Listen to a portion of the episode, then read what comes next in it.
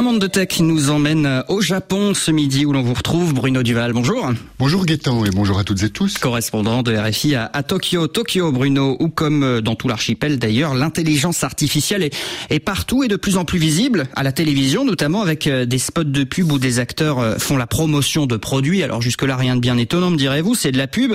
Mais il y a quand même quelque chose d'assez étonnant justement puisque ces acteurs, ils n'existent pas. Et oui, ils ont été tous créés de toutes pièces par ordinateur. Alors Bruno, c'est un exemple parmi d'autres. Hein, l'intelligence artificielle, en tout cas, inquiète les autorités pour ces dérives. Voilà, la semaine dernière, une vidéo a fait un tabac sur Nico Nico Doga, qui est un peu le YouTube japonais.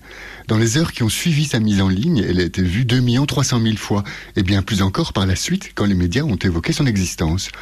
On y voyait le Premier ministre japonais, Fumio Kishida, tenir des propos salaces lors d'une allocution solennelle retransmise en direct par Nippon TV, une des chaînes les plus regardées. Et dans le bas de l'écran, un bandeau Breaking News apparaissait. Sauf que cette allocution n'a jamais eu lieu, et le chef du gouvernement n'a évidemment jamais tenu des propos aussi grivois.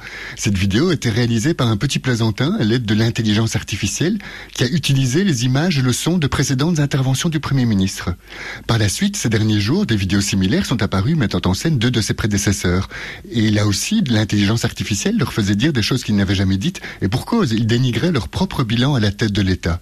Alors Bruno, le gouvernement japonais a évidemment dénoncé un ces fake vidéo qu'il a qualifié de campagne orchestrée de désinformation qui nuise, je cite toujours, au fondement même de la démocratie. C'est ça. Mais en l'état actuel du droit nippon, les auteurs de ces vidéos ne peuvent pas être poursuivis.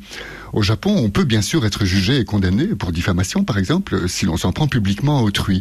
Mais mettre en scène cette personne dans une vidéo truquée et grâce à l'intelligence artificielle lui faire dire n'importe quoi, ça, pour l'instant en tout cas, ce n'est pas punissable. Car en 2018, quand la loi sur l'IA a été votée, on n'envisageait pas du tout un tel cas de figure. Et puis autre dérive, euh, peut-être encore plus grave, la multiplication de la pédopornographie générée par l'intelligence artificielle. Oui, ici on ne compte plus les sites internet où l'on peut poster, regarder ou acheter des photos et vidéos pornographiques mettant en scène des mineurs. Elles ont été créées par ordinateur mais sont si réalistes qu'on croit réellement avoir affaire à de vrais enfants. Au Japon, de tels contenus pédopornographiques ne sont pas punissables. Le code pénal interdit la pédopornographie mais uniquement lorsqu'ils mettent en scène des personnes réelles. Le droit est muet s'agissant des contenus créés par ordinateur et qui ne représentent donc pas la réalité puisqu'ils mettent en scène des enfants qui n'existent pas.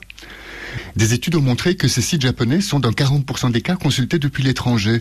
Donc si les autorités ne trouvent pas la parade, l'archipel va de nouveau être accusé d'exporter la pédopornographie dans le monde entier, comme cela avait déjà été le cas dans les années 90, avec notamment les mangas pornographiques mettant en scène des enfants.